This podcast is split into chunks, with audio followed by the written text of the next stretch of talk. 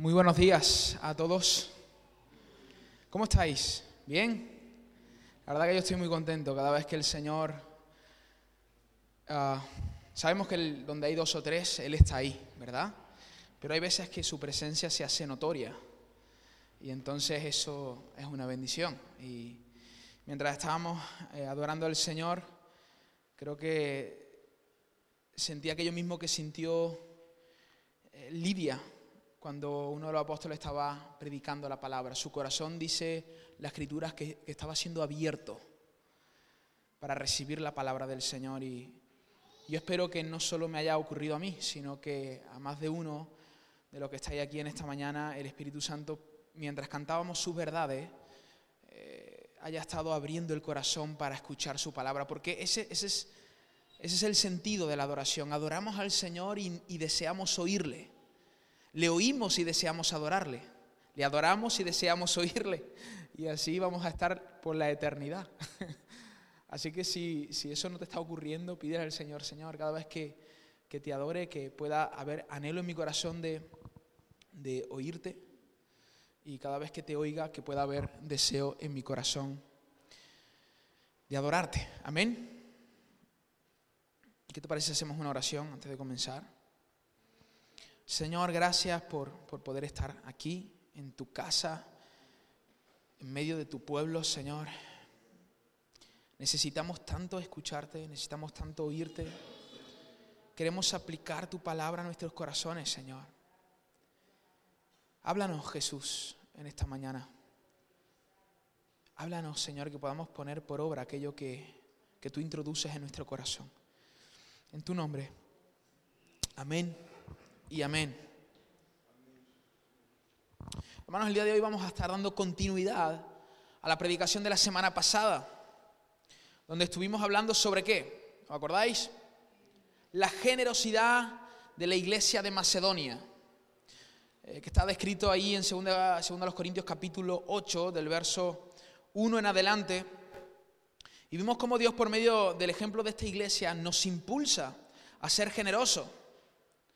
Porque la generosidad, hermanos, es el fruto de un corazón transformado. La gener- generosidad tiene mucho más que ver con dinero. Va mucho más allá del dinero. La generosidad tiene que ver con una actitud en el corazón.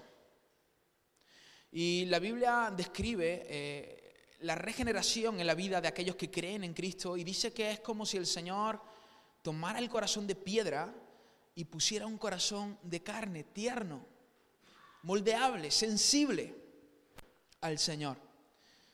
Por lo tanto, cuando no estamos siendo generosos, estamos de alguna manera mostrando que quizás el Señor no ha obrado en nuestra vida como afirmamos con nuestras palabras.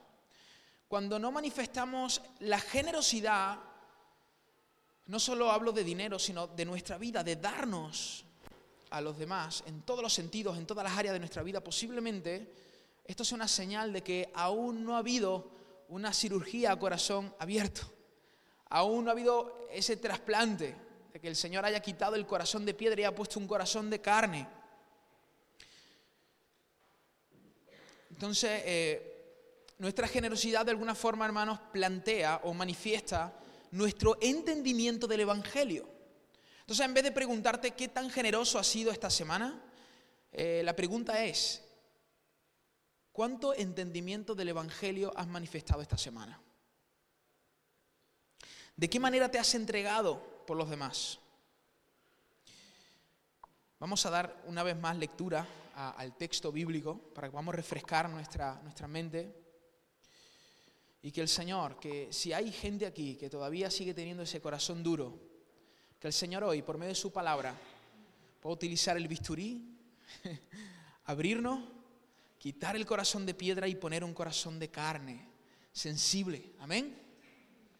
La palabra del Señor dice en 2 Corintios capítulo 8, verso 1. Asimismo, hermanos, os hacemos saber la gracia de Dios que se ha dado a las iglesias de Macedonia. Que en grandes pruebas de tribulación la abundancia de su gozo y su profunda pobreza abundaron en riqueza de su generosidad. Pues doy testimonio de que con agrado han dado conforme a su fuerza y aún más allá de su fuerza, pidiéndonos con muchos ruegos que les concediésemos el privilegio de participar en este servicio para los santos. Y no como lo esperábamos, sino que a sí mismos se dieron primeramente al Señor y luego a nosotros por la voluntad de Dios. De manera y estos son los versos que vamos a estar exponiendo en esta mañana. El verso 6, 7, 8, 9. De manera que exhortamos a Tito para que tal como comenzó antes, asimismo acabe también entre vosotros esta obra de gracia. Por tanto, como en todo abundáis, en fe, en palabra, en ciencia, en toda solicitud y en vuestro amor para con nosotros, abundad también en esta gracia. No hablo como quien manda sino para poner a prueba, por medio de la diligencia de otros, también la sinceridad del amor vuestro. Porque ya conocéis la gracia de nuestro Señor Jesucristo, que por amor a vosotros se hizo pobre, siendo rico, para que vosotros con su pobreza fueseis enriquecidos. Amén. No sé si se, puede arreglar un poco el micro, porque no está, no sé dónde está, que se oye como con, eco. Si pudiera arreglar un poquillo. Ah, para, ponerte un poco en contexto de los versos 6, 7, 8 y 9, eh, estuvimos hablando la semana pasada sobre cómo Pablo utiliza la iglesia que estaba en Macedonia, eh, iglesias como era la iglesia de Filipos. Eh, cuando él escribe la carta a los filipenses, le está escribiendo esta carta a este grupo concreto de hermanos a la iglesia de Tesalónica, te puede sonar tesalonicense, porque él está escribiendo esta carta a este grupo de hermanos, y la iglesia de Berea, eran iglesias que estaban en esa región de Macedonia. Y Pablo utiliza como ejemplo estas iglesias de Macedonia para impulsar a la iglesia de Corinto a ser generosos, porque había un problema ahí en el corazón de los corintos. Bueno, no habría un problema. Si lees las cartas a los corintios te vas a dar cuenta que había muchos problemas en la iglesia de Corinto. Pero Pablo lo que, lo que él trata de hacer es impulsar a estos hermanos por medio del ejemplo de la iglesia de Macedonia. Y estuvimos la semana pasada viendo varias cualidades o características de la iglesia de Macedonia. Y quisiera, por si estás tomando nota, recordarte esto. Dijimos que, viendo estos versos, eh, que una iglesia generosa es el medio que Dios utiliza para suplir necesidades. Dios no suple necesidades por medio de iglesias ricas, suple necesidades por medio de iglesias generosas. Amén. Entonces, mi pregunta sería, ¿has suplido la necesidad de alguien durante, durante esta semana? Ya sea espiritual, hablándole de Cristo, esa es la necesidad más grande que tenemos como seres humanos, escuchar el Evangelio y ser salvos. O física, utilizando nuestros recursos materiales para bendecir a alguien, ha suplido la necesidad de alguien, al igual que la iglesia de Macedonia, que fue un medio de gracia de Dios, tú durante esta semana has sido un medio de gracia del Señor. Porque si no, estamos aquí escuchando información para nada, si no estamos aplicando la palabra del Señor en nuestra vida, eh, lo único que manifestamos es, no es la ineficacia de la palabra de Dios en nosotros, sino que el corazón tan duro que tenemos el corazón de piedra que aún está en nosotros. ¿Ha suplido la necesidad de alguien, hermano, esta semana? En segundo lugar, vimos que una iglesia generosa es generosa independientemente de sus recursos, pues su generosidad y gozo no fluyen de sus circunstancias, no fluyen de cuánto dinero tiene, no fluye de cuán alta es su nómina, no fluye del colchón que tienen en el banco, fluye del entendimiento de la cruz. De ahí fluye. ¿Qué has hecho esta semana? ¿Has aplazado tu generosidad excusándote? Es que no tengo, es que no puedo, es que no puedo. Yo quisiera ayudar a aquel hermano, pero no puedo. Los macedonios eran pobres, sin embargo la Biblia dice que abundaron en riqueza de su generosidad. ¿Qué has hecho? ¿Qué has hecho esta semana, hermano? A pesar de las circunstancias adversas que hay en tu vida, ¿has manifestado generosidad como lo hicieron los de Macedonia? En tercer lugar, una iglesia generosa es aquella que manifiesta generosidad y gozo de forma voluntaria. de forma voluntaria, proporcional a sus fuerzas. Y aún más allá de su fuerza, de forma voluntaria, de forma proporcional según aquello que tiene y de forma sacrificial. ¿Qué sacrificio has hecho en esta semana para ser generoso? ¿Has ofrendado esta mañana de esta manera? De forma que ha sido proporcional conforme a aquello que tú puedes dar, pero en aquello que tú puedes dar ha habido un grado de sacrificio o no. O has dado como aquellos ricos que daban juntamente con la viuda de lo que les sobraba. Y por último vimos que una iglesia generosa no solo es generosa por medio de sus recursos económicos, sino por medio de todos sus recursos. Ellos, Pablo dice que ellos dieron de su dinero, Pablo dice que ellos se dieron. Se dieron primeramente al Señor y después a la iglesia. Es posible que tú te des a la iglesia y no te des al Señor. Es posible que tú estés invirtiendo tu vida en la iglesia y en la obra del Señor, pero no estés caminando con Él. Es posible. Pero es imposible que tú digas que te estás dando al Señor y no te estás dando a la iglesia. Cuando uno se da al Señor, lo que surge en el corazón es darse a la iglesia, es darse al prójimo. ¿Has manifestado tu generosidad por medio de otras cosas, además del dinero? ¿Has tomado un tiempo para estar con algún hermano que está pasando necesidad? ¿O has dicho que no, que no puedo, que no tengo tiempo? ¿No tienes tiempo porque estás viendo el último capítulo de la serie que se ha subido en Netflix? ¿Cómo has manifestado generosidad durante esta semana? Ahora vamos a exponer los siguientes versos, del verso 6 al 9, estos cuatro versos. Recordaros que dividimos el sermón en, en tres partes. En la primera parte estuvimos viendo, ¿qué vimos? ¿De qué hablamos? El gozo, de una iglesia generosa. Una iglesia generosa es una iglesia gozosa, es una iglesia alegre, es una iglesia feliz. Mejor es dar que recibir. Y los dos puntos que vamos a tratar en esta mañana tienen que ver con el amor de un pastor generoso.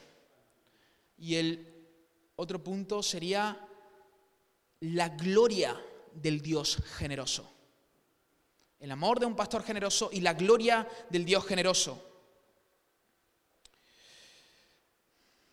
Hermanos, en los siguientes versos, versos 6, 7 y 8, Pablo deja de hablar de los macedonios y ahora se enfoca en la iglesia de Corinto.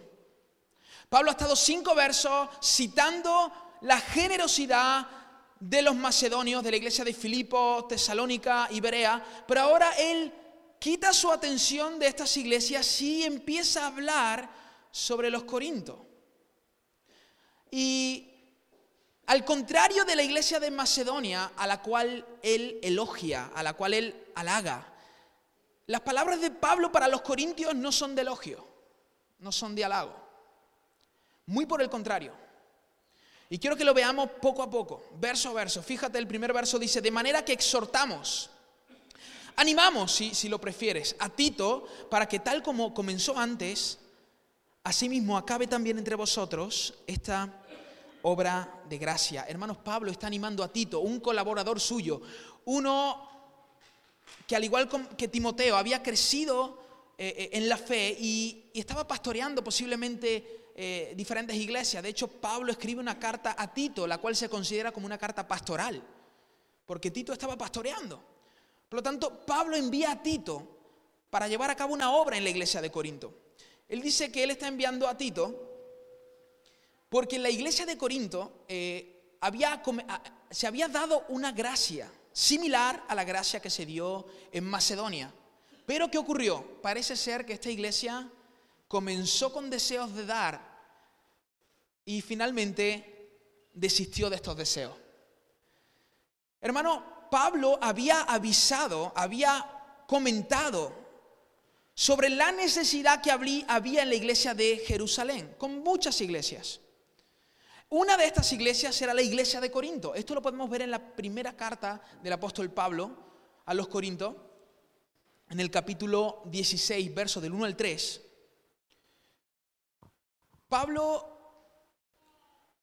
les dice a, los corintos cómo ellos tenían que apartar el dinero para suplir la necesidad de la iglesia de Jerusalén. Pero ¿por qué Pablo está diciendo eso? Porque eh, tenemos dos cartas de Pablo a los Corintios en la Biblia, pero eh, los estudiosos dicen que hay, que hubieron otras cartas que Pablo escribió a los Corintios en respuesta a preguntas de los Corintios. Entonces, cuando Pablo está escribiendo esta primera carta que tenemos en la Biblia, diciéndole cómo tenían que dar a los de, Jerusalén, posiblemente Pablo este, escribió una carta comentándoles de la necesidad de los de Jerusalén y los corintios respondieron diciendo, bueno, queremos ayudar, ¿qué tenemos que hacer? ¿Cómo lo hacemos? Y entonces Pablo les explica cómo deben de bendecir y ofrendar a la iglesia de Jerusalén. Y mira, quiero que lo leas en 1 Corintios capítulo 16, verso del 1 al 3. Fíjate lo que dice el apóstol Pablo.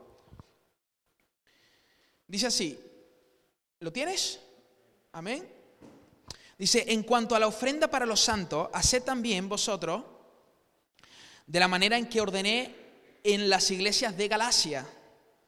Cada primer día de la semana cada uno de vosotros ponga aparte algo según haya prosperado, guardándolo para que cuando yo llegue no se recojan entonces ofrenda. Y cuando haya llegado a quienes hubierais designados por carta, a estos enviaré para que lleven vuestro donativo a Jerusalén. Hermano, los corintios expresaron su deseo de ayudar a esta iglesia. Entonces Pablo les dice cómo lo tienen que hacer.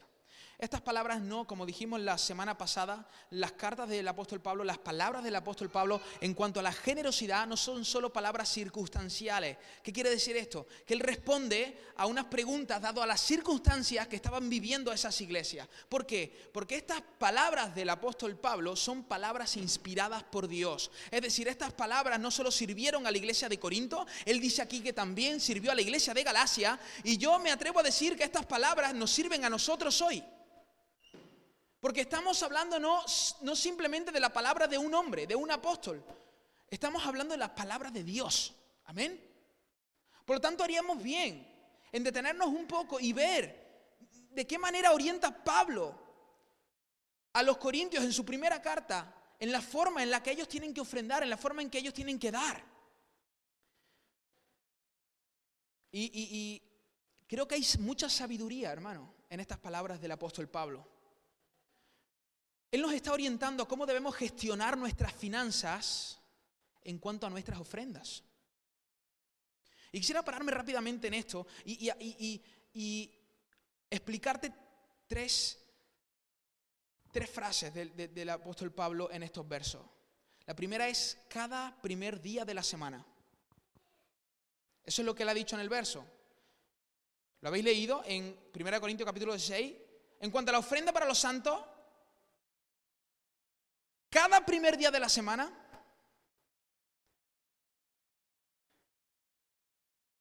aquí, en estas palabras, el Señor nos está enseñando por medio del apóstol Pablo cuándo deberíamos ofrendar.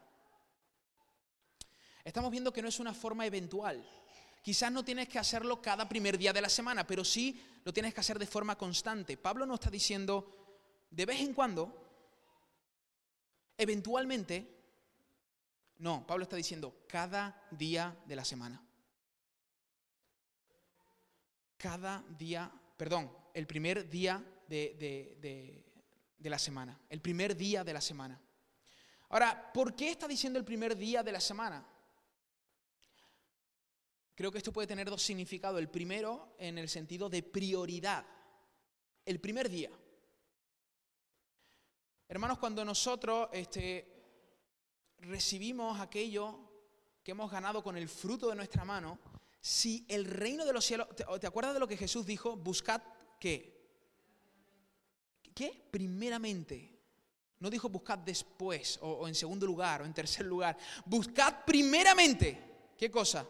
el reino de los cielos y su justicia. Y él dice, y todas las demás cosas os vendrán por añadidura. Buscad primeramente. Esto se trata de que todas las áreas de nuestra vida estén centradas en Cristo, incluso en las finanzas. Incluso en las finanzas. ¿Qué quiere decir esto? Que cuando tú recibes el fruto de tus manos, tú lo primero que deberías hacer, o por lo menos es como yo lo hago, y te animo a hacerlo, es apartar una parte de ese dinero para bendecir a la comunidad de la fe. No me estoy inventando nada, estoy citando las palabras que el apóstol Pablo está diciendo a los corintios. cada primer día de la semana.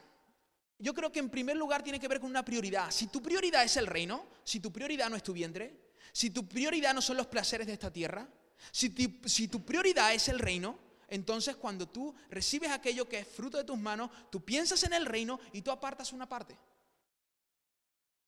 ¿Por qué? Porque estás pensando en el reino. Estás pensando en el reino. Entonces apartas una parte para la iglesia del Señor, para la comunidad de los santos, para suplir necesidades. En segundo lugar, ¿por qué está diciendo cada primer día de la semana? Porque posiblemente, hermano, las iglesias primitivas se reunían como nosotros lo estamos haciendo hoy. Hoy es el primer día de la semana.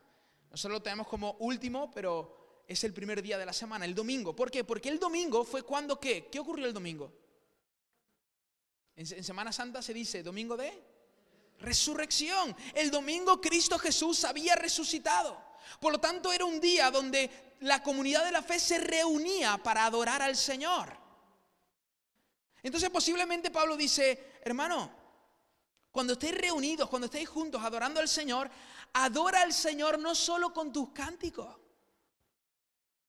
no solo con tus palmas, sino que también con tus ofrendas.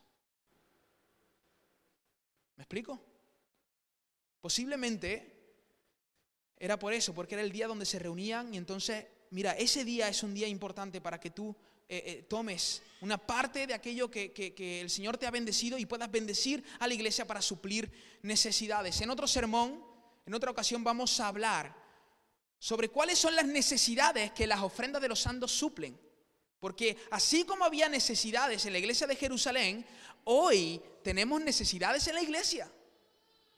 Necesidades económicas, las tenemos. Y el Señor suple esas necesidades por medio de los santos, por medio de, la iglesia, por medio de nosotros, hermanos. Amén. Por lo tanto, prioridad. Cada, cada primer día de la semana tiene que ver con prioridad y con adoración. Prioridad y adoración. Luego él dice, ponga aparte algo. Pablo no, dice, no, Pablo no te dice la cantidad que tienes que poner aparte. Pablo lo deja a tu, a tu entendimiento. Pablo dice, ponga aparte algo. El algo lo defines tú. Y más bien, me atrevo a decir, el algo lo define tu gratitud. El algo lo define tu entendimiento de la cruz. ¿Te acuerdas de la iglesia de Macedonia? Ellos abundaron en riqueza de su generosidad. ¿Por qué? Porque había una gracia en ellos. Ellos habían entendido que su generosidad no fluía de cuánto tenían en el banco, sino de su entendimiento de la cruz. Dios se ha dado a nosotros, ahora nosotros nos damos a Cristo y a la iglesia. Ponga aparte algo. Esto, hermano, también tiene que ver con una gestión, una organización en nuestra finanza. Mira, no ofrendamos al azar, como no oramos al azar, como no leemos al azar. Yo cuando leo la Biblia no hago así. A ver, a ver lo que toca. Voy a leer hoy Ezequiel capítulo 13. Mañana. Ah, eh. Hay gente que lee así. Si lee así, haces mal. Si lees de esta manera, tú con tu actitud de leer así ofendes al Espíritu Santo. ¿Sabes por qué? Porque el Espíritu inspiró a hombres para que escribieran con un principio y un final. Y cuando tú lees de esa manera, tú menosprecias la obra del Espíritu a lo largo de la historia. Porque las cartas tienen un principio, tienen un desarrollo y tienen un fin. ¿Me, explico? Por lo tanto, nosotros no leemos al azar, nosotros no oramos al azar. A ver, ¿de qué oro? Pues yo qué sé, ¿de qué oro hoy? No, tú piensas en la necesidad de tus hermanos para poder orar y ser eficaz en la oración. La oración eficaz del justo puede mucho. Cuando tú vas a orar, ni siquiera te preparas, ni siquiera sabes la necesidad de tus hermanos, no las escribes, simplemente dices, a ver, lo que surja, lo que surja. Pues mucha gente también ofrenda de, esa, manera. Yo no sé, yo lo que me echo en el bolsillo es lo que salga. Lo que salga. Pero como si fuera eh, eh, un sombrero mágico, ¿no? O, el bolsillo de Doraemon. A ver qué sale. Pero no, hermano, este, el apóstol Pablo está diciendo, ponga aparte algo, es decir, que tú te gestiones, que tú digas, pues yo gano tanto y yo considero que esto es lo que voy a dar a la comunidad de la fe para suplir necesidades. Estoy agradecido al Señor y, yo voy a apartar esto. ¿Me, ¿Me explico? Hermano, tú deberías, así como lees,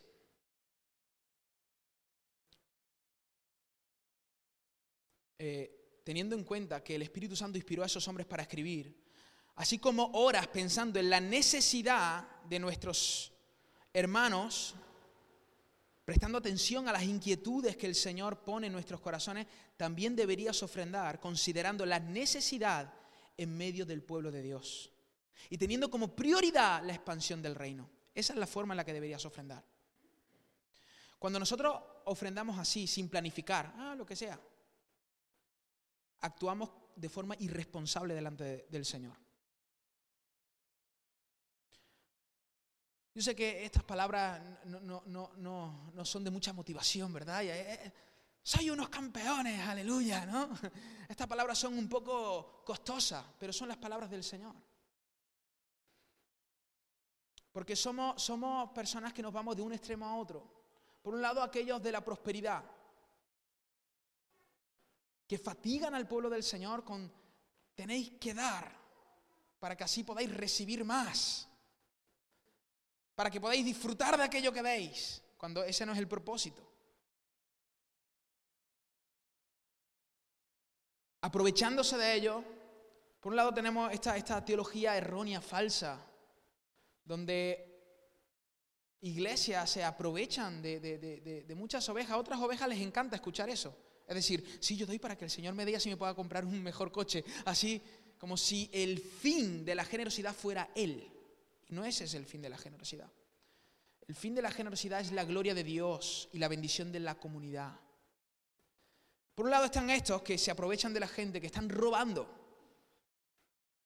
están atracando a las iglesias y un día tendrán que dar cuenta al Señor por eso que están enseñando.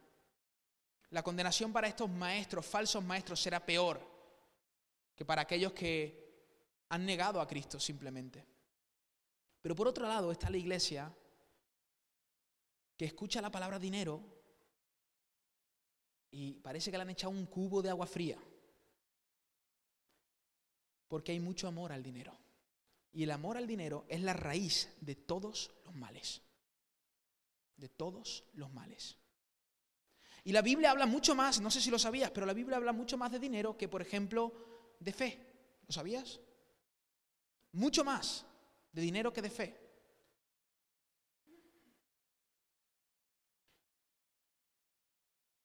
¿Por qué? Porque es un tema importante. Porque es un ídolo en potencia. Porque cuando no, no es Cristo el centro de nuestro corazón, el, el primero que toma ese lugar es el dinero. Es el poder, es la gloria. Es decir, soy yo mismo. Entonces, cuidado, cuidado con esto. Cuidado con esto.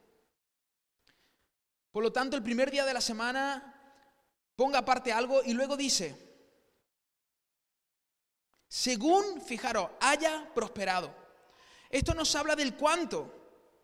Y tiene que ver con el hecho de tomar un tiempo, hermanos, para gestionar nuestras finanzas y valorar cuánto el Señor nos ha bendecido para así tomar una parte de eso y darlo al Señor en gratitud. Según haya prosperado. Tú consideras lo que el Señor te ha bendecido, cómo el Señor te ha bendecido y dices, mira, es lo que hablamos la semana pasada, ¿te acuerdas? El diezmo es un buen principio. Está bien si quieres comenzar apartando un 10%. No es una ley. El que no diezma eh, se va al infierno, está pecando. No, es un principio. Es un principio bíblico.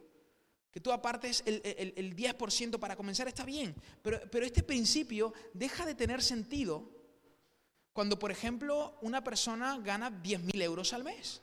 Porque ella no está dando proporcionalmente aquello que tiene. El que gana mil está apartando 100 euros y el que gana 10.000 está apartando 1.000 euros. Obviamente están dando de la misma manera, cuando aquel que gana más debería de dar mucho más que el que gana poco. ¿Se entiende? Entonces el principio está bien para comenzar. Pero lo ideal, hermanos, es que nuestras finanzas, cuando tengamos el dinero en nuestras manos, que, que, nosotros no lo pongamos todo en el alfolí de la iglesia, pero lo pongamos todo en las manos del Señor. ¿Qué quiere decir esto? Que tú cuando tomes tu dinero, tomes tu sueldo, el fruto de tus manos, tú le digas al Señor, Señor, ¿cómo invierto este dinero? Dame sabiduría. ¿Qué tengo que hacer? Y estoy seguro que el Señor te dirá, aparta algo para la comunidad de la fe. Suple tus necesidades, paga tus deudas. Si te sirve como ejemplo, yo lo que, lo, que hago yo con, el dinero que, recibo, con el sueldo que tengo, yo, yo tengo por costumbre apartar el 10% de mi, de, mi, de mi salario. Lo aparto y lo doy a la comunidad de la fe. Pero además de hacer eso, normalmente todos los domingos siempre doy algo de ofrenda, además del 10% que yo aparto. Estoy, te estoy, poniendo, estoy poniendo mi vida como ejemplo. No es que tú tienes que imitarme a mí, tienes que hacer lo mismo que yo, pero sí tú deberías en tus ofrendas de manifestar generosidad. Eso sí. Hermanos, vamos a dar solo en proporción a lo que recibo del Señor. No solo en proporción a lo que recibo del Señor, sino en proporción a la gratitud que tengo por lo que el Señor me ha dado. Si tus ofrendas son eh, escasas, eh, posiblemente no estés tan agradecido.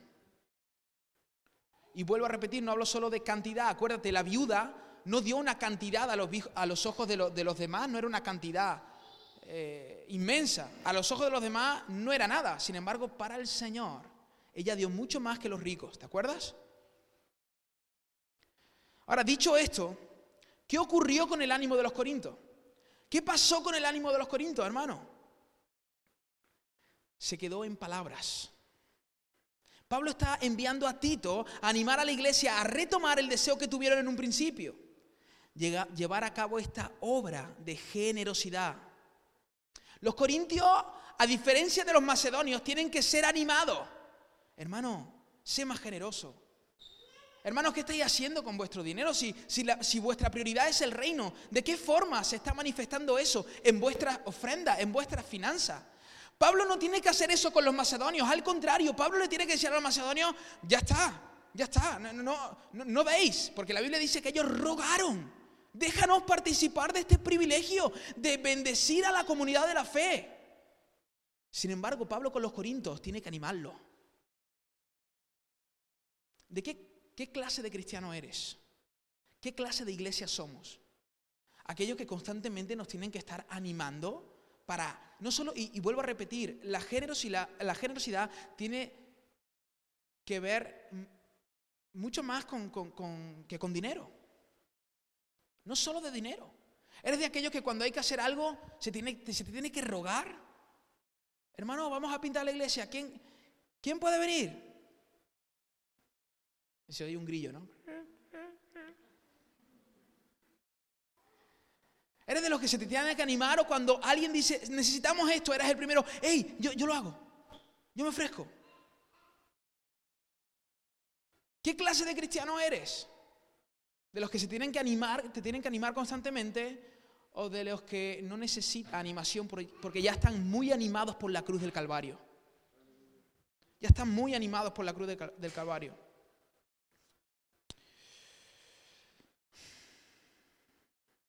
El verso 7 y 8 dice, por tanto como en todo abundáis, en fe, en palabra, en ciencia, en toda solicitud, y en vuestro amor para con nosotros, abundad también en esta gracia, 7 y 8. No hablo como quien manda, sino para poner a prueba, por medio de la diligencia, de otros, también la sinceridad del amor vuestro. Hermanos, Pablo reconoce las cualidades y dones que abundan en los corintios. Fíjate, ellos abundaban en fe. ¿Qué quiere decir esto? Una confianza en Cristo para la salvación. O posiblemente había hermanos dentro de la comunidad de Corinto que tenían el don de fe. Esto tiene que ver posiblemente con el, don de milagros, de creerle a Dios en cosas sobrenaturales. Había hermanos que tenían esa fe dentro, esa fe dentro de la comunidad de los Corintios. Dice que ellos abundaban en palabra, posiblemente hermanos que dentro de la comunidad profetizaban.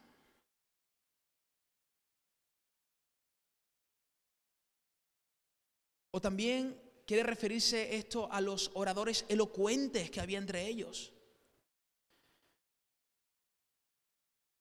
En ciencia, el vasto conocimiento que tenían los corintos.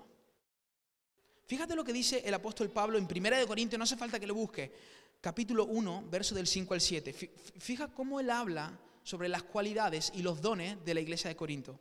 Porque en todas las cosas fuisteis enriquecidos en él. Los corintos habían recibido mucho de parte de Dios, hermanos. Habían recibido mucho en toda palabra y en toda ciencia, así como el testimonio acerca de Cristo ha sido confirmado en vosotros. De tal manera que nada, fijaros, nada os falta en ningún don. Nada, ¿te imaginas una iglesia así? Llena de personas con dones que fluyen en esos dones, que son efectivos en esos dones que tienen. Nada os falta ningún don, esperando la manifestación de nuestro Señor Jesucristo habían sido enriquecidos en gran manera por el Señor. Sin embargo, por más que los corintios abunden en todas estas cosas, Pablo les dice que había algo en lo que no abundaban. ¿En qué? La generosidad. Y es tanto esto así que Pablo pone a prueba el amor de los corintios. Comparando la generosidad de ellos con la generosidad de otras iglesias, Pablo les dice, Deberíais de abundar en generosidad así como abundáis en los demás dones. Y digo esto no para, para ordenaros que abundéis, sino que para poner a prueba por medio de la diligencia de otros la sinceridad de vuestro amor. Qué interesante, ¿no, hermano? Una iglesia tan dotada como la iglesia de Corinto, la cual abundaba en todos los dones, tenía serios problemas con la generosidad. ¿Acaso no dijo Jesús al que se le perdonó mucho, ¿qué dijo? Mucho amó. ¿Te acuerdas? ¿Te acuerdas de estas palabras? ¿A quién le dice Jesús estas palabras? Se, los dice, se los dice a un fariseo. Simón el fariseo, si no lo recuerdo mal. ¿Por qué? Porque había una mujer que mientras ellos estaban reunidos, tomó un frasco de perfume que valía mucho. Y mientras ellos comían, ella pasó por la humillación de entrar a aquel lugar donde estaban comiendo esos hombres. Era una mujer, por así decirlo, de la mala vida. Se cree que esta mujer había ganado este frasco de perfume ejerciendo posiblemente la prostitución. Pero era una mujer que estaba arrepentida de sus pecados y había entendido que el Mesías estaba allí con ellos. Y ella pasa por la humillación de la mirada de aquellos hombres porque cuando ella entró, estoy seguro que aquellos hombres empezaron a cuchichear entre ellos. Mira esta, ¿cómo se atreve a venir aquí? Y ella se arrodilló por detrás de Jesús y empezó a vertir el frasco de perfume en sus pies y a enjuagarlos con sus cabellos. Y Jesús centra su atención en esta mujer. Y luego les dice a ellos, ¿por qué os, sorprendéis? al que mucho, el que mucho amó, al que mucho se le perdonó, mucho amó. Simón, yo entré en tu casa, ni siquiera me diste un beso. No diste aguas para lavar mis manos ni mis pies. Pero esta mujer, desde que ha llegado, no ha parado de lavar mis pies con ese perfume, de secarlos con sus cabellos. ¿Por qué? ¿Por qué ama a esta mujer más que tú? Ahora, hermanos, la pregunta aquí es, ¿era más pecadora esta mujer que Simón? ¿Era más pecadora que Simón? Delante del Señor todos somos pecadores por igual. Pero entonces, ¿por qué dice Jesús, al que tanto se le perdonó, tanto amó? ¿Sabes por qué? Porque aquella mujer había entendido quién era delante del Señor. Aquella mujer había entendido el perdón que había recibido de Cristo. Y por eso hizo lo que hizo. Simón no lo había entendido. Posiblemente para Simón Jesús, Jesús para Simón era un maestro más, no era el Mesías. No merecía sus besos ni agua para sus pies. Pero aquella mujer amaba tanto porque había entendido quién era Cristo. ¿Te das cuenta? ¿Por qué no ama a la iglesia de Corinto? Y de hecho la iglesia de Corinto tenía un problema con el amor. ¿Te acuerdas la primera carta? E, e, esos versos que se leen en las bodas. Primera de Corintios 13. El amor es benigno. No hace nada indebido. No exige nada, ¿no? Lo leemos en las bodas, ¿no? Incluso personas que no son creyentes, se lee eso en las bodas. Todo lo puede, todo lo sufre, todo lo soporta. Obviamente Pablo aquí no está hablando del amor humano, está hablando del amor ágape de Dios que solo está en Él. Y es obvio que esta iglesia tenía un serio problema en cuanto a amar. Esta iglesia había recibido mucho más de Dios que posiblemente las iglesias de Berea, Tesalónica y Filipos.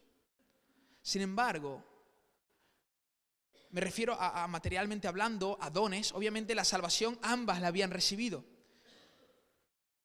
Pero hermano, esta iglesia no había entendido nada.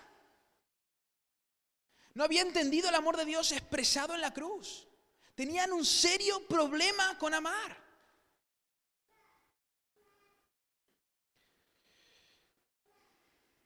Hermano, tu amor se demuestra en la manera en la que das. No me refiero solo a dinero, me refiero a todo. Una iglesia tan dotada como la de Corinto, la cual abundaba en tantas cosas, le faltaba una de las cosas más importantes, la generosidad. Tu generosidad se manifiesta en qué tan consciente eres de aquello que has recibido de Cristo. ¿Eres consciente de que has recibido la salvación del Señor? Mira, Pablo muestra que todos los problemas de la iglesia de Corinto, todos, giraban en torno a sus actitudes individualistas y egoístas. Todos. Lo que era contrario totalmente al Evangelio, de autonegación y centralizado en Cristo. ¿Sabes cuál es uno de los antónimos de generosidad? Egoísmo. Egoísmo. Y había mucho de esto en la iglesia de Corinto. Hemos dicho antes, la iglesia de Corinto era una iglesia muy problemática. En 1 Corintios 11, 20, déjame, déjame comentarte algunas de las problemáticas de la iglesia de Corinto para que puedas entender a la iglesia a la que Pablo le está escribiendo esta carta. 1 Corintios capítulo 11, 20 nos dice que durante la Santa Cena, no hace falta que lo busquen, nos dice que durante la Santa Cena ellos se reunían a participar de la Santa Cena y no es como nosotros hoy que simplemente eh, participamos del pan y del vino. No, hermano, los cristianos del primer siglo hacían una... Eh, convivencia, una, tenían una coinonía, una comunión entre ellos. Y ellos lo que hacían era hacer una comida, una comida donde todos traían de sus casas, los ponían en la mesa y compartían. Eso debería ser así. compartían y luego participaban del pan y del vino. Ahora, ¿sabes lo que hacían los corintios? lo puedes leer, está ahí en la escritura. Los corintios lo que hacían, hermano, era que había gente adinerada en la iglesia, pero había pobres también. Hay, hay, gente que difiere en cuanto a cómo practicaban su egoísmo. Algunos dicen que ellos quedaban, los ricos quedaban un poquito antes para comer y cuando llegaran los pobres del trabajo, hermano, se ha acabado la comida. Pero bueno, tenemos aquí el pan y el vino para participar. Otros dicen que ponían una mesa con todas las cosas de los ricos y otra mesa aparte, la de los pobres. En la iglesia del Señor. En la iglesia del Señor. Qué, qué, qué, qué, absurdo, ¿verdad? Ellos están celebrando la generosidad de Cristo en cuanto a su muerte y resurrección siendo egoístas. No solo esto, ellos se embriagaban, hermano. Acababan borrachos en la, en la Santa Cena. Pablo, Pablo, Pablo dice, Estáis avergonzando a las personas pobres. Estáis avergonzando a las personas que no tienen economía. ¿Te, das cuenta de la forma en la que ellos compartían? Y quizás muchos de ustedes estáis diciendo, hay que ver la iglesia de Corinto, que solo pensaba en ellos. Pero hace poco tuvimos una comida aquí en la iglesia. Hace poco tuvimos una comida aquí. Y... Ah,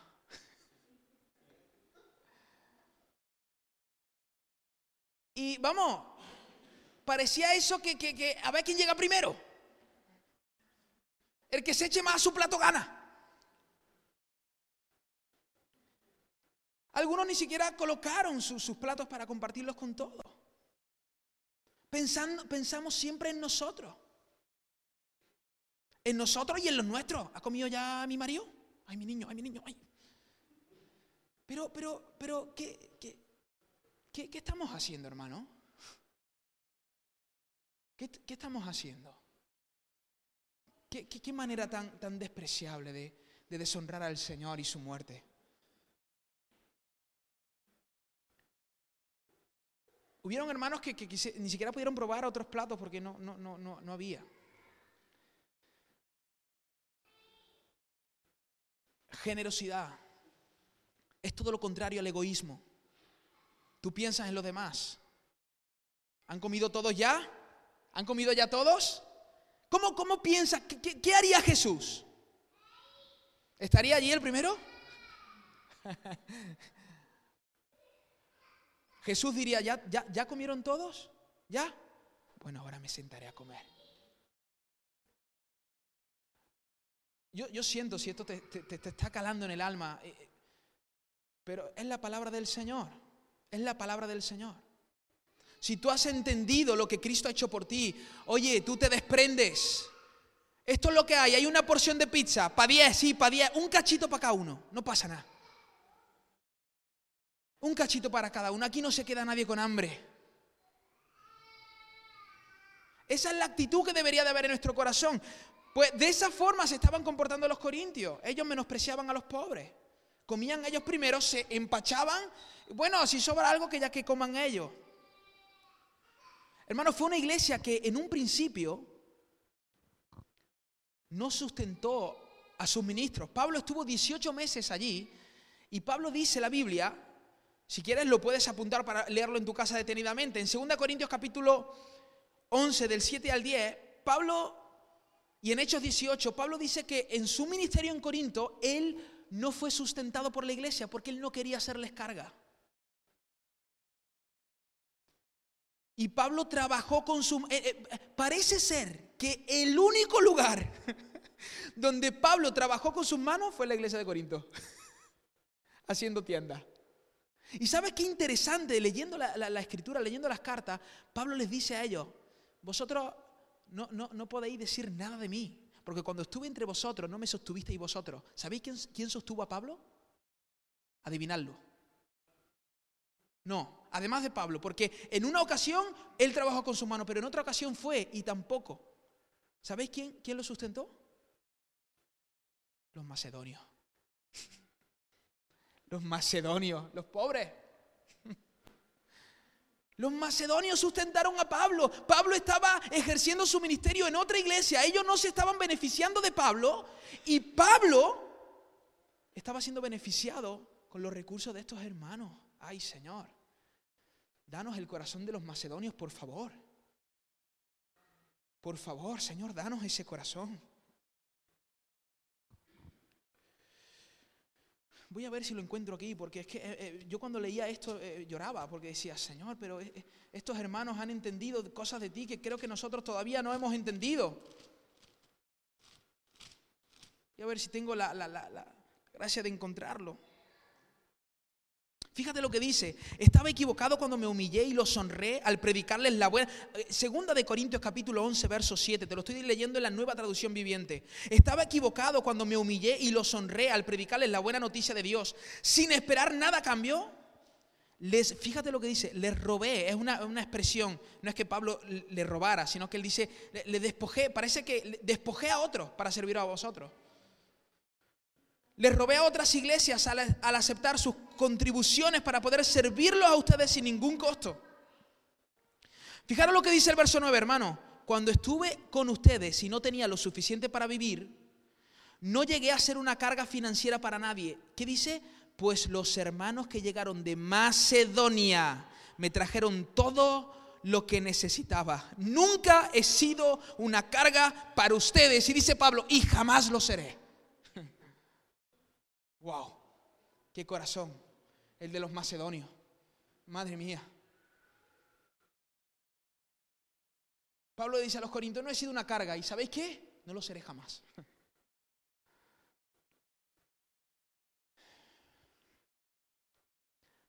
Algunos pecados de la iglesia de Corinto, hermano, eran la fornicación, Lo dice en 1 Corintios 5 del 9 al 10, lo puedes luego leer. La fornicación, la avaricia y la estafa.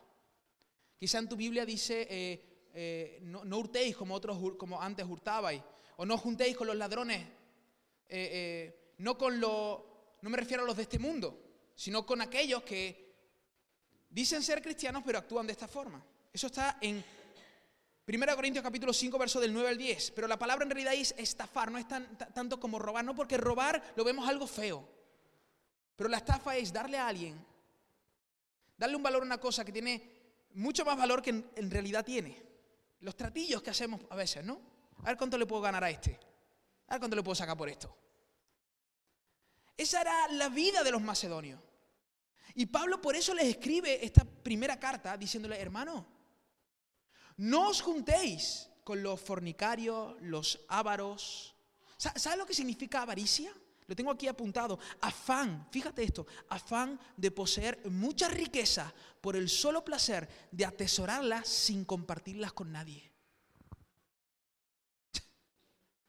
Qué triste aquel que no comparte.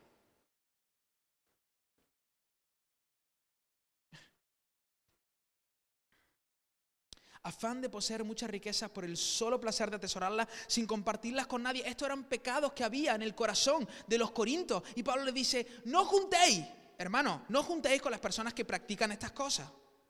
Y Pablo especifica, no me refiero al mundo. Me refiero a aquellos, aquellos que dicen ser cristianos y se comportan de esta forma. ¿Por qué?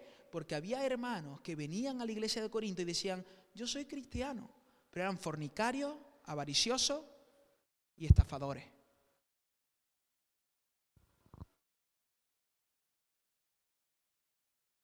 Con los tales no juntéis, no son hermanos.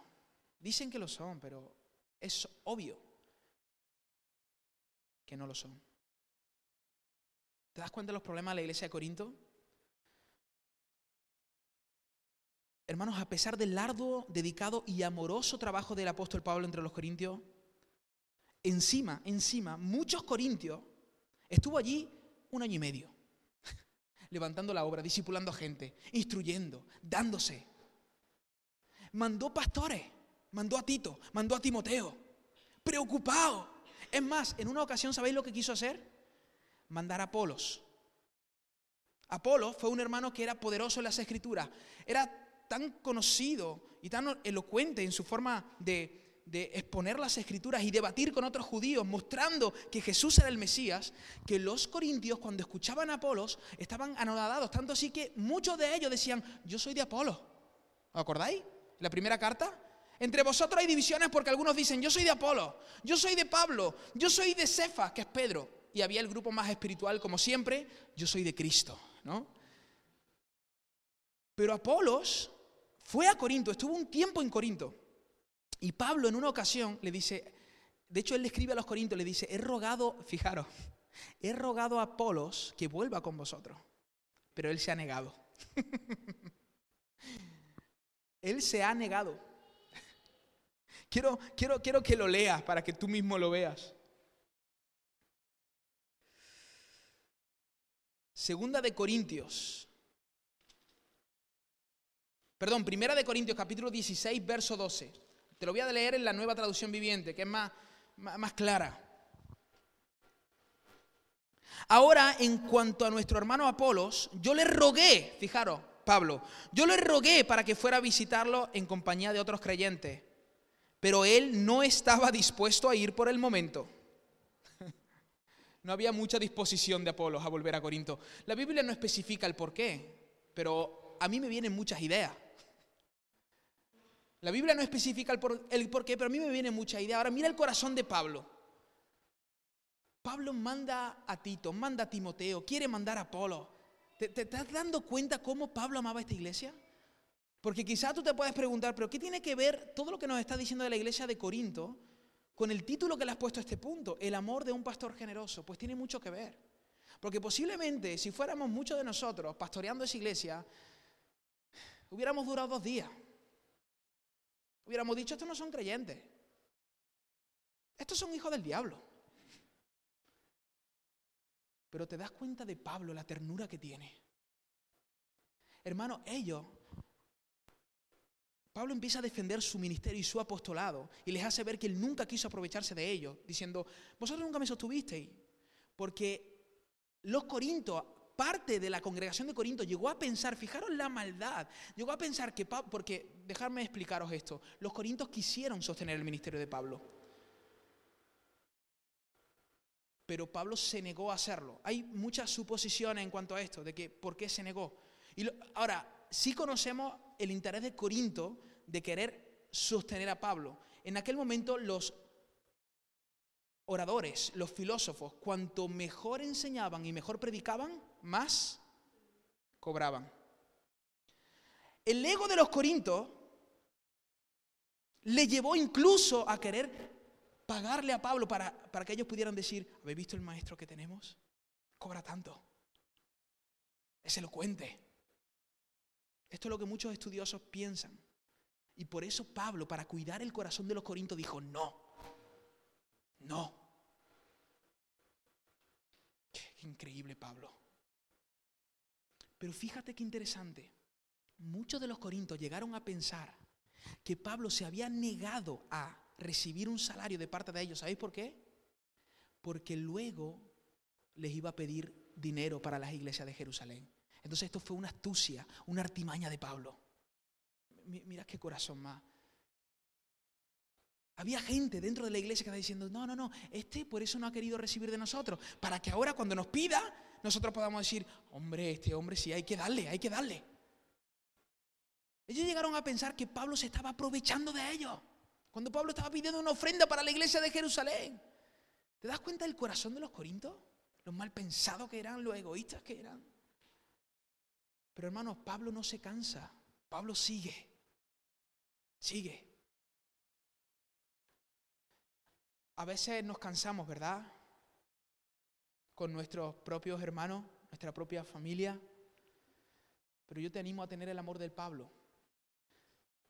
Quiero que veas una de sus últimas palabras en la segunda carta. Mira lo que Pablo dice.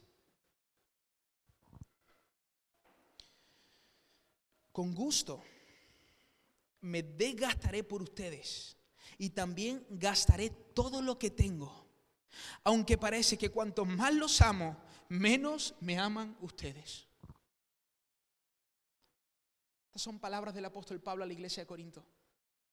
Con gusto me desgastaré y también gastaré todo lo que tengo, aunque parece que cuando más los amo, menos me aman ustedes. Pablo fue un pastor generoso. Pablo se dio en vida a esta iglesia. Dos cartas escribió a los Corintios y de las cartas más largas. Una de las cartas más largas también que Pablo escribe, que hace a los romanos, lo escribe desde Corinto. Pablo invirtió mucho tiempo en esta iglesia, aunque pareciera que no había mucho fruto, pero en las predicaciones siguientes veremos que este esfuerzo de Pablo no fue en vano. Muchos hombres y mujeres fueron afectados por la generosidad del gran pastor, del apóstol Pablo. Mi oración, hermano, es que en esta mañana el Señor nos dé la gracia de amarnos en la manera que Pablo amó a los corintios, sin lugar a duda. La fuente de Pablo no eran los corintios. Y por eso pueden, puede amarle, aunque ellos le amen menos. La fuente de Pablo era el Cristo resucitado. Y aquí quiero llegar al último punto y voy a ser muy rápido. La gloria del Dios generoso. Fíjate lo que dice el verso 9. Porque ya conocéis la gracia de nuestro Señor Jesucristo, que por amor a vosotros se hizo pobre siendo rico, para que vosotros con su pobreza fueseis enriquecidos. Hermano, este verso es un verso muy pequeño. Prometo no tardar más de cinco minutos y concluye la predicación. Es un verso muy pequeño, pero es un verso muy profundo.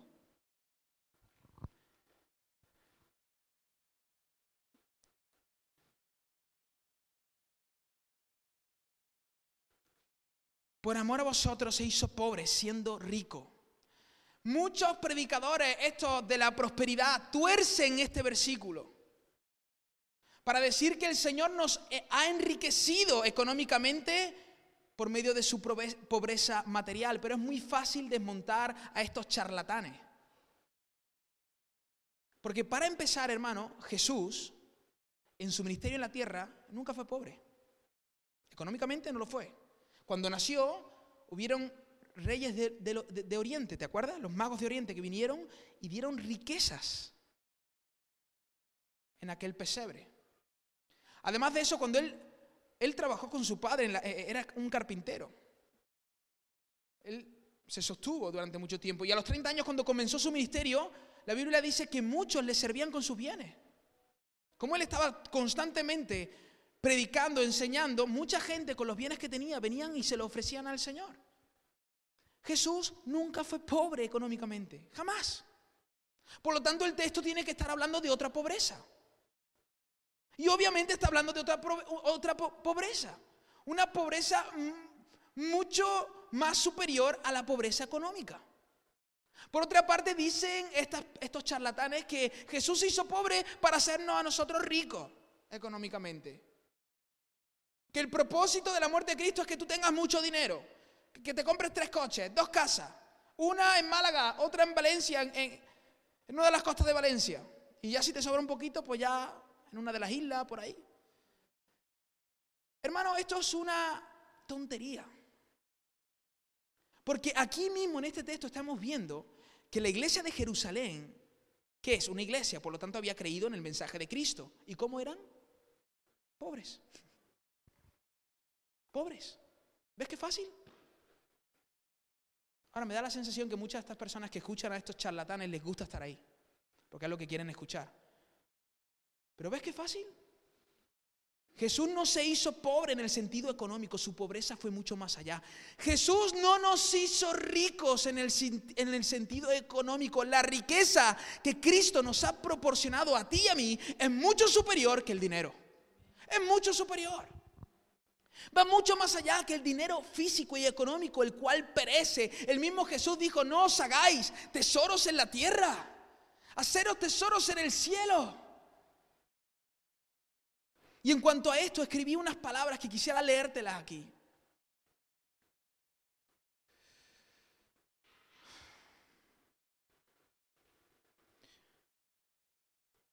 La pobreza que Jesús experimentó va más allá de la pobreza que puede experimentar el ser humano en la tierra. Hermano, el Dios que hizo el universo, y te, y te pido que prestes atención ahora, porque ya voy a concluir. Pero escribí unas palabras aquí y, creo que pueden bendecir tu vida. El Dios que hizo el universo y todo lo que en él hay. ¿En qué sentido se hizo pobre Jesús? En este sentido. El Dios que hizo el universo y todo lo que en él hay se hizo materia.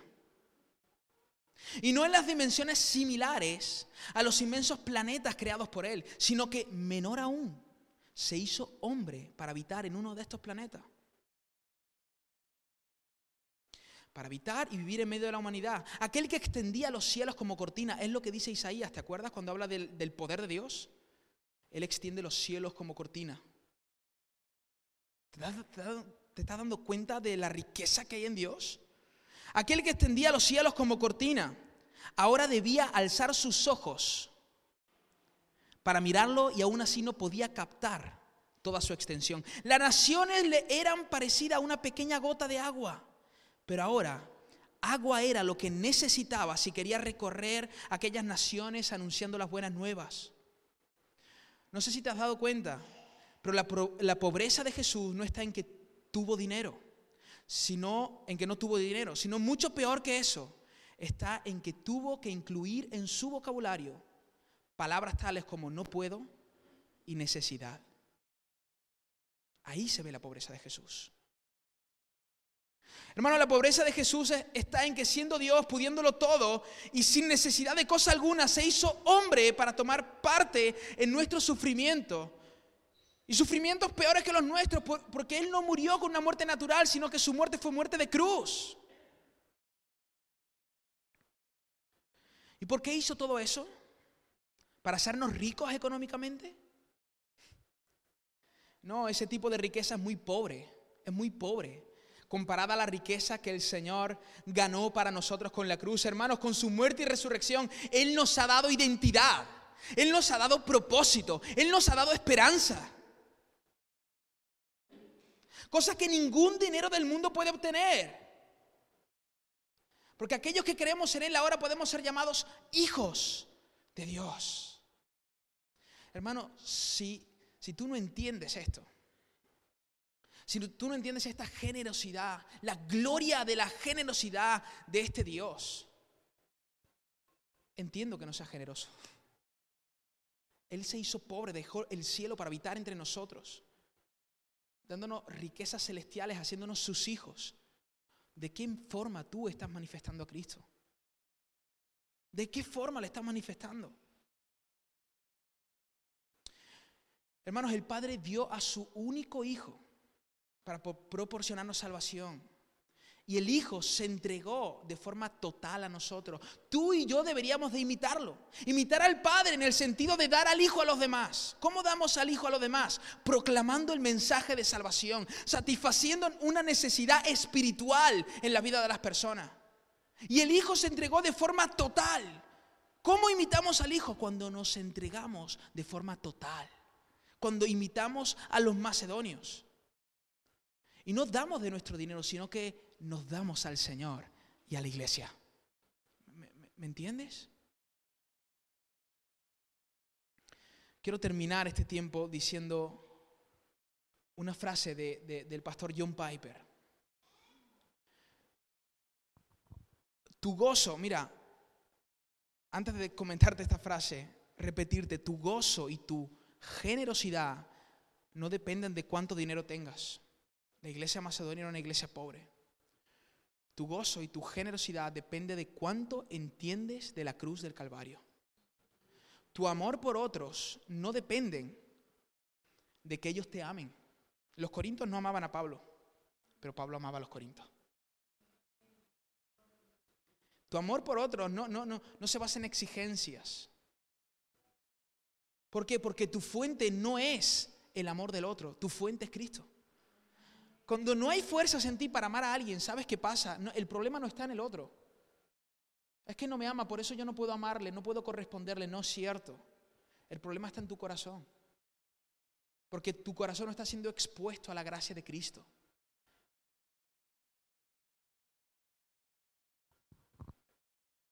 Que podamos amar como Jesús, que mientras colgaba de una cruz, mientras sus agresores le miraban y se burlaban de él, él los miró y dijo, Padre, perdónalos, perdónalos. Que ese sea nuestro amor. ¿Hay poca generosidad en ti? ¿Hay poco gozo en ti? Bueno, eso manifiesta cuánto entiendes de la cruz. Eso manifiesta cuán grato estás al Señor por lo que Él ha hecho en tu vida. ¿Quieres ser más gozoso en Cristo? ¿Hay gente aquí que quiere ser gozoso en el Señor? ¿Hay gente aquí que quiere ser generosa? Pues mira lo que dice John Piper. Toma tu dinero, toma tu dinero y muestra tu libertad sobre él. Que no es tu Dios, que no es tu tesoro. Pues amas a las personas si quieres que las personas amen a Dios. Así que muestra el amor de Dios compartiendo con la gente más, más y más. Y al hacer eso, tu gozo en el cielo, tu gozo en Dios, aumenta. Muchas de nuestras tristezas son fruto de un corazón no arrepentido. Ponte de pie, vamos a hacer una oración. Amén.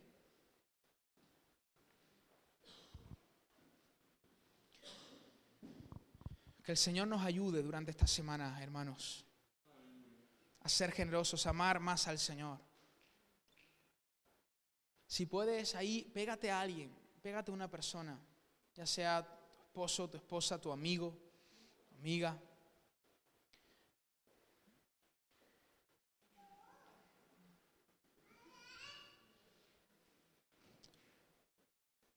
Que hoy nos podamos convertir en una iglesia generosa.